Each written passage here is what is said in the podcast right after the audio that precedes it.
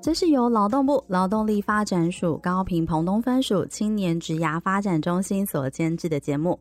在这里，我们会分享各种关于职涯大小事，从职场前辈的职涯故事与企业职人的观点，让你一次搞懂学校没有教的事与职场的秘密，在探索当中找到天赋，实现自己最喜欢的模样，让职涯生活更美好。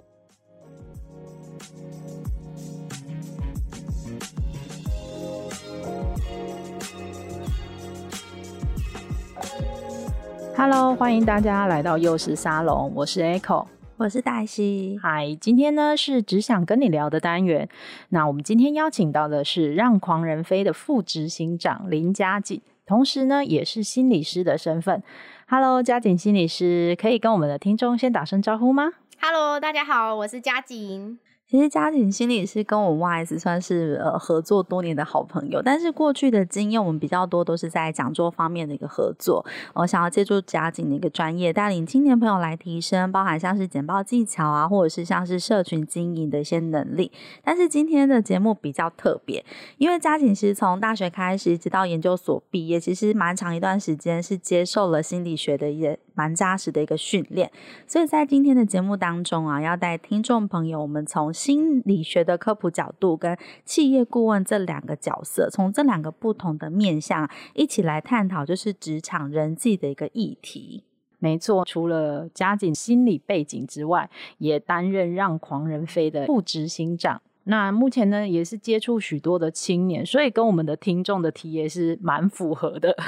那我们想要就是帮我们的听众稍微询问一下，就是呃，问一下佳景，就是在职场的新鲜人啊，如果进入到职场之后，你觉得呃，该怎么给他们建议？就是首先要强化自己的一个心理层面的呃内容会是什么？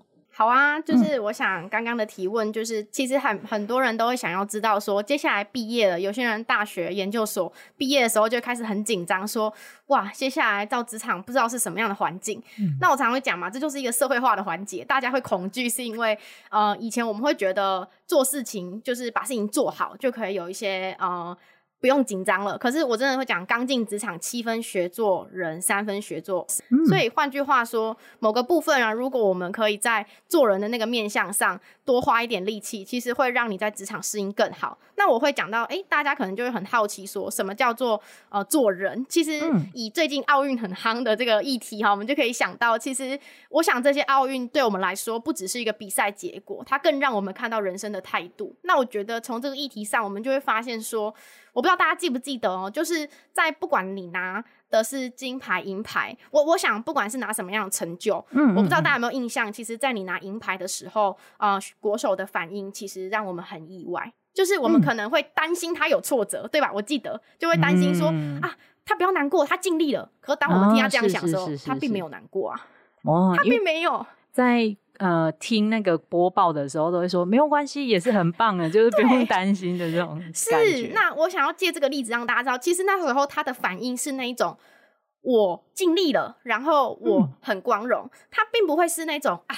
差一点点，他没有，可是我们反而替他这样想，我们反而想要鼓励他说，没关系，他很棒。可是这样国手的态度，我想就可以就心理学的角度跟大家分享。其实，在运动心理学里面呢、啊，一个很重要的名词叫做心理强韧度。嗯，那嗯嗯嗯，这个强韧度某个程度就是你怎么解读事情，以及你在呃我们常讲的一些呃我们不预期的事情中，我们回复的时间大概是多少？嗯、理论上，我们经历一个挫折，回复的时间有时候可能已经六个月才可以回复。啊、嗯，失恋了，是，对，失恋 要半年。对，我我们就是你知道，就是有很多东西叫缘分，改变不了、啊、挫折。是，嗯、但我想在运动心理学里面，其实国手的训练基本上他们在这个。复原力上都要非常的好，也就是说，心理强韧度，他们在遇到什么样的事情，会对事情的解读比别人还要来的方向性，可能来的，哦、呃，我们常说一件事情凡事有一体两面，对，他总是会看到另一面哦、呃。比如说发生一件事情的时候，啊、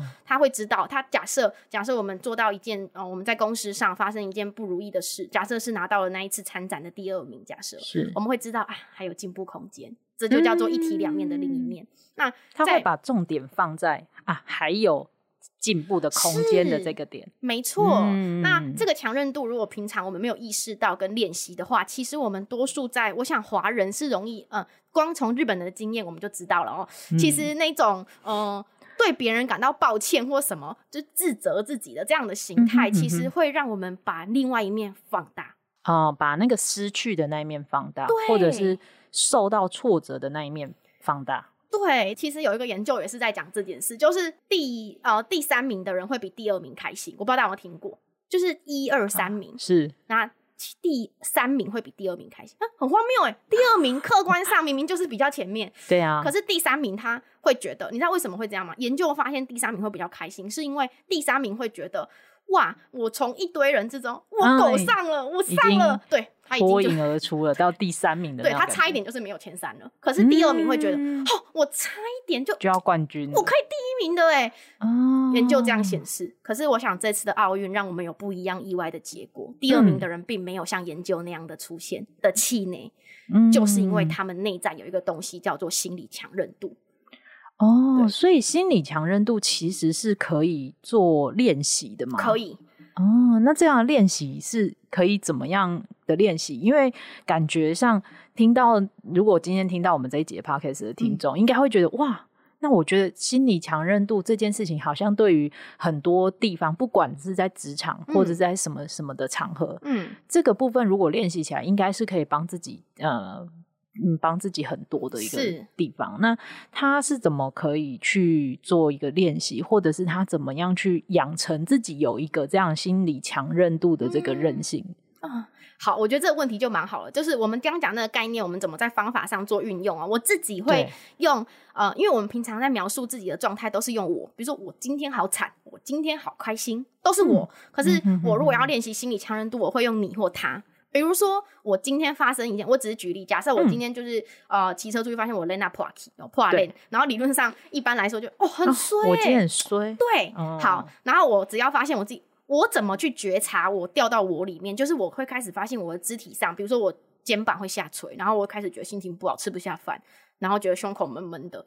当我有这些生理讯号的时候，我知道哇掉下去了，掉下去了，那我会想办法。嗯、我刚刚讲嘛，我你或他，我会用你或他，比如说。我会去想，哇，这个小女孩今天破累，我就想啊，她就是要赶着去上班嘛，所以很多事情她可能没注意到路况啊，或是没注意到她的胎压。其实这小妹妹也是很努力工作的。嗯、我我会用你去看今天这个林家景发生这件事，她真的就这么衰吗？我用你的时候拉出来，对，用第三人的视角来看自己。对，那我会先用第二人，啊、因为第二人视角啊，第二人比较容易。第三人是我会跟大家分享之后，如果你可以试试看，可以试。第二人就是会变成说，我们去检视这个人的时候，我第一感觉就是，哦，他好可怜哦，真会觉得很对，又又赶不上上班，然后轮子又坏掉，对，又被扣勤，真的。然后如果你还意识到这个小女孩现在还正在骂她自己啊，哎，不甘美，你知道，就是会觉得啊，不用这样啊。然后你就突然有阿嬷的怜悯之心，在这个小女孩上，自己变成化身成阿嬷，对，你就会有老奶奶的关怀，觉得哎呦，够可怜呢，你就会觉得她不该再自责了，你就会想要去跟他说，啊、这其实没什么。我跟你讲，你的能量啊，本来是零，会因为你跳到你的时候会多五十。嗯，那当然啦、啊，我自己当然没办法那么快，可能要个六五六个小时吧，我才可以稍微切成它，就是。如果你今天从上帝视角，嗯哼，去看一个女生发生这件事，是你怎么看这件事？就是你的视角很小很小的一件事。对，那上帝视角怎么？如果具体化操作怎么做？你去想哦，我们平均余命八九十岁，没错错。这个破链在你八九十年的人生是多大一件事？就一一个小时不到。对，那我们一天二十四小时，二十四小时又乘以扣掉你睡觉，至少十二小时，再乘以九十年。我说我说实在的啦，三百六十五这样乘起来，那个就是。微米还是毫米那种，哎，真的没有很大条，很小小、很小小的一件事。没错，是用他的角度的时候，那个情绪大概会回来，当然也不会到一百，大概六七十。嗯，你当时候对于这件事情的看法，还有你自我的状态，就会因为我们用这个你跟他的这个做法，我们的强韧度就会提升。下一次你在破瓦链的时候，我觉得就不一样了，你很快就会有阿嬷的声音直接出来。哦，对啊，对啊，这真的已经我已经很惨了，不要再骂自己了。我跟你讲，这样练习我当然不跨练到，但我们不希望那么多次，只是说 职场中我们预测不了会发生什么事，只是后续第四五六七次的时候，你会发现在类似的挫折上，你的反应时间都会明显下降很多。对，嗯，然后也不会让自己就一直陷于说哦，可能我在职场上遇到了什么样的挫折。然后就会把视角稍微转换，没错，哦，这个很重要。我觉得这个还蛮有用的，是立马就来练习看看。对，所以这个是加紧要给我们职场新鲜人建议的第一个，要进入职场前要提升的，最好就是心理强韧度的这个部分。没错，那心理强韧度的部分呢，是可以随时随地。然后都可以练习的。那练习久了之后，其实你在切换视角的思维上面就会比较快速。那也可以帮助你就比较快速，哎，可以去想到说，哎，那我可以用什么不一样的方法或态度来面对这件事情？嗯、没错、嗯，我觉得这样的方法其实最大一个问题就是我们有没有看到这件事的一体两面？就是我们如果强韧度、嗯、对。没有去做意识跟觉察或练习的时候，发生一个跟我们主观不如意的事情的时候，我们就会以成败论的角度看自己，那我们就会觉得我失败，我不好。那其实我觉得以失败论看这件事的时候，某个程度，我觉得那个经历失败，它跟你的个人价值这是两件事。只是说我们怎么去看到，也许失败我们不能改变，那这中间肯定是有一些可以淬炼出来的东西啊。比比如说，我我就以职场上最看的就是，比如说迟交一些，就是一些很重要的专案，我们 miss 掉一些东西。那这个职场新鲜人会觉得啊，这潜规则没有人跟我讲哎、欸，我不知道。那你可能会开始怪自己，我怎么不知道？不然你本来就不知道。这没错，但你下次就知道了。呃，对，所以你要把 focus 放在你下次就知道。做错的是事情，不是人。我们能够的是有没有机会去调整自己的念头，因为只有做这件事情，我们才能在职场上慢慢的从中去找到一些能量，然后复原起来，我们下一次才会更有力量。所以不是有些人上职场，他会跟我说，我觉得很像婴儿学走路，他不想跌倒，那这样要怎么走路？哦，对，因为你一定会跌倒啊。对，如果我们怕，然后。某个部分是因为我们怕跌倒，就会被说什么，呃，这是烂婴儿，不好的婴儿，没有这种事情。我们只会说 再一次，一次，加油，加油，试看看，再试看看。对，那我我我只能跟观众朋友分享说，职场不一定会像我刚刚讲的这么温暖。再一次，他可能真的会斥责你，嗯、但，是但是自己要给自己再一次。没错，你内化了别人对你的期待，对你没有帮助，因为那是他的价值观啊。是这个很重要哎，对，不要去内化别人对你的价值观，对，因为那是他的人生哲学。我们干扰不了，而你自己人生哲学，你可以选择，就是这件事情的失败，真的就是否定你的全部吗？真的有这么多吗？嗯、疑问一下，对。给自己留一些余裕跟空间，没错没错，然后去找到说，哎、欸，那里面其实自己也有做的不错的东西，是是，给自己稍微鼓励一下，然后再从中的那个错误里面去，下一次不要去这样，没错，然后就学到了经验呐、啊。对，这东西是无价的。不过现在蛮多就是年轻世代，其实是处在一个嗯所谓讲的网络时代，那当他们要从一个云端的世界，然后走进现实的职场、嗯，有没有什么样的方法可以来协助这些哦年轻世代工作者？去打造一个就是有效，而且是可以跟人家动态人与人连接那种人际关系的网络。嗯嗯嗯，真的，我觉得现在科技网络的发展，自媒体的那个盛行哦。现在我觉得给年轻人，对，给年轻人的建议是，那我会跟大家分享的，其实就是用内容创造人脉。那我想大家应该知道很多，比如说 Medium 啊，或者是一些 LinkedIn 啊，这些都是一些很典型的社群平台。那我自己的经验是。你从内容去写你的想法、你的思维，那或者是你透过一些网络，比如说我对心理学有兴趣，你就在网络上打心理学，哦，超多社团的，你就加到那个 FB 里面，啊、或加到你常用的社团里面，或是把一些关键字，现在不是都可以把 Hashtag 的关键字做追踪吗？对，你就会在上面发现有一些人跟你志同道合，那价值观的连接是人际上最深层的一个东西，而不是表面那种“嗨、嗯，你好”，然后我叫什么，我哪里毕业。对，以前呢、啊，呃，可能我在念大学的时候，校友这个东西是我们的连接。但我跟你讲，现在这个世代，嗯、我们常说 Z 世代的年轻人，校友只是一个我常会讲入门槛而已啦、嗯。我们真的要让人际动起来啊，那个是价值观，就是一群志同道合的人啊，才能一起往前走的远。所以，我们能够在网络上运用的，就是，嗯、呃，我自己会透过加入社团写文章。那其实有时候有些人常常在帮我文章按爱心啊，或回应共鸣的时候，是。其实那是双向回馈，就是他会把他的观点 po 在我的留言下面，我就会有一种激荡，就是哇，这个人这样想的，酷哦。嗯、那他可能我在私讯给他一些东西，哎，聊起来了。那在这个议题上，他可能把某一次的嗯，之前有一些实体课程啊，或是线上的一些学习会贴给我，甚至告诉我哪一天有读书会，你要不要一起来？其实网络真的是最好的是，是很多回应给我的是来自于全台湾的人。嗯，对，非常丰富。那这个其实我觉得最棒的是什么？最棒的是，呃，前阵子很红的斜杠青年议题啊。我想在内容价值观的连接上，我想很多时候回应我的。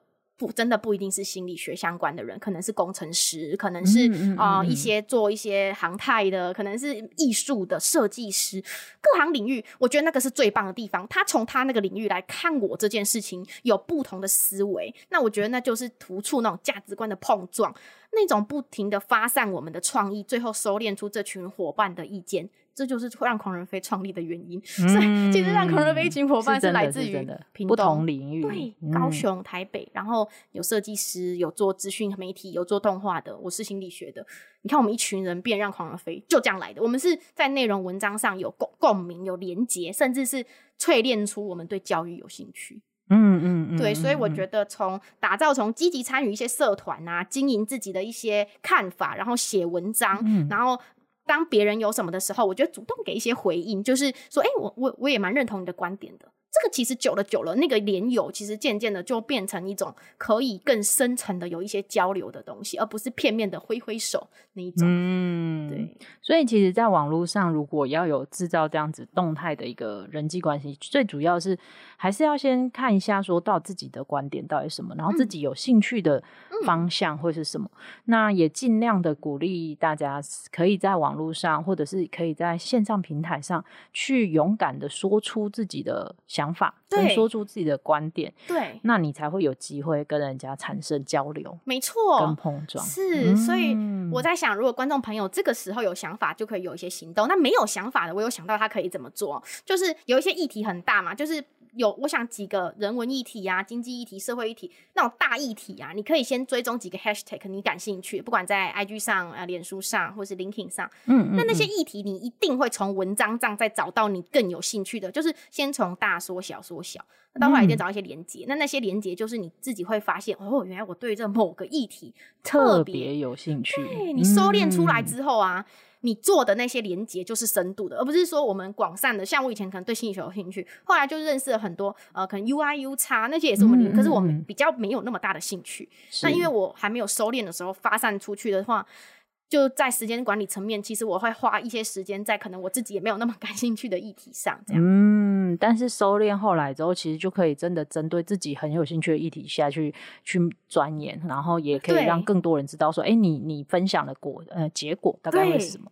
没错哦，这就有点像是我们现在幼师沙龙做这个 podcast，我们也会很希望听到听众在我们的、嗯、呃节目下面留言跟我们分享说，哎、欸，他听了这一集之后有什么样子。的感受跟这样回馈，对那我们还会知道说，哎、欸，那我们的节目这样做到底大家听起来觉得怎么样？这样，嗯、这是一样的道理。动我觉得这是一个互动那种感觉。是，是呃，我们也都会去看每一个人的留言跟私讯，嗯、那我们就会变成下一次会在节目当中再去邀请这样专业的人来，哎、嗯，来访谈这样子的一个议题。嗯、那可能你也会获得解答。是的，是把云端上面的一个连接变成一个就是生成，而且是可以实际互。动的，没错。不过，再把职场议题这件事情，就是职场人际，其实对年轻世代工作者来讲，有时候其实是他们会不会影响，会影响到他们在职场当中能不能持续而且稳定的一个蛮重要的因素。嗯，那你会建议说，哎，职场的新鲜人在职场当中啊，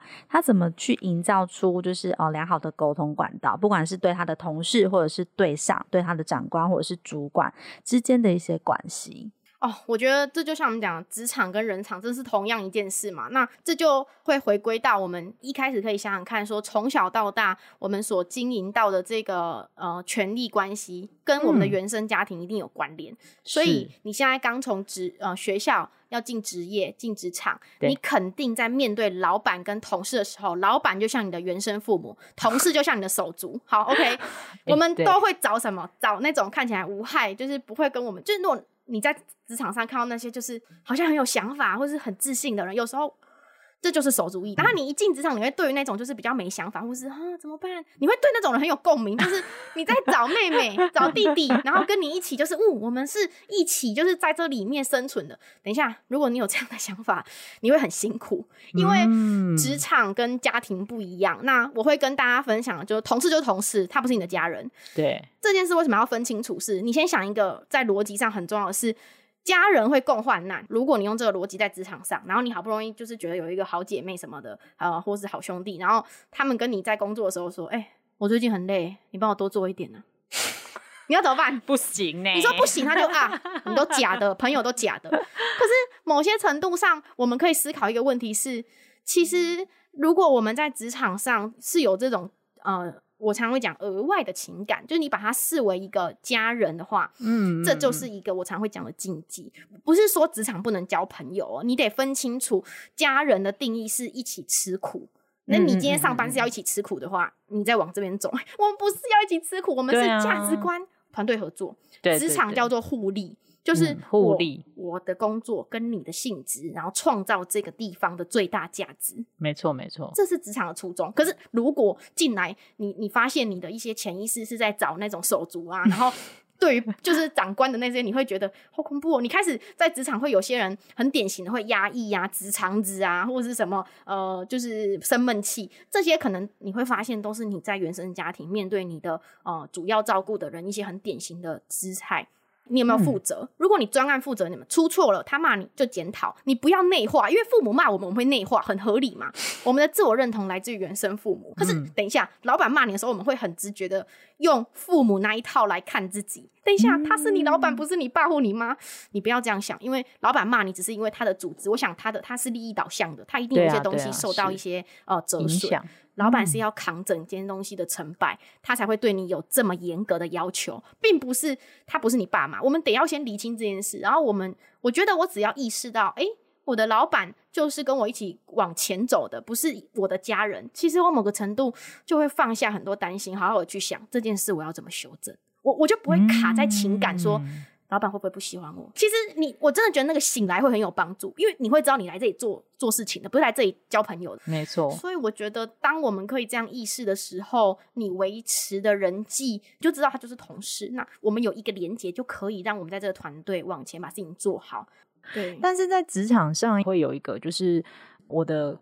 工作态度他会很直来直往，嗯，但是在直来直往的这件事情上，要怎么去让他可以理解到说，有一些这样的直来直往在职场上是可以稍微去做修饰的。哦，确实，我常常在上沟通课的时候，就很多人跟我说：“哎，欸，老师，我先天就直肠子。”我我觉得这个其实也可能是你的环境允许你这样做，就你早期的环境。但是我们必须意识到。哦我就说了，职场不是家人，就是也许你对你父呃家庭可以这样表达，没有问题的。是可是这里是一个大家要互利共生的环境，嗯、所以当你的一句话可能进到别人耳里是影响他的状态的时候，其实某个部分就是你把他们当家人，你觉得说他为什么不能接纳啊？他就不要听，他不喜欢听就不要听啊。你你得要意识到说，每一个工作团队里面啊，价值观绝对都是碰撞比较多。如果你可以找到连接的。嗯那真的运气很好，嗯、也缘分很好。对，但是终究你要意识到，那只是一部分哦。所有的连接都是一部分。很多时候，你的直肠子可能会碰触到他的一些议题。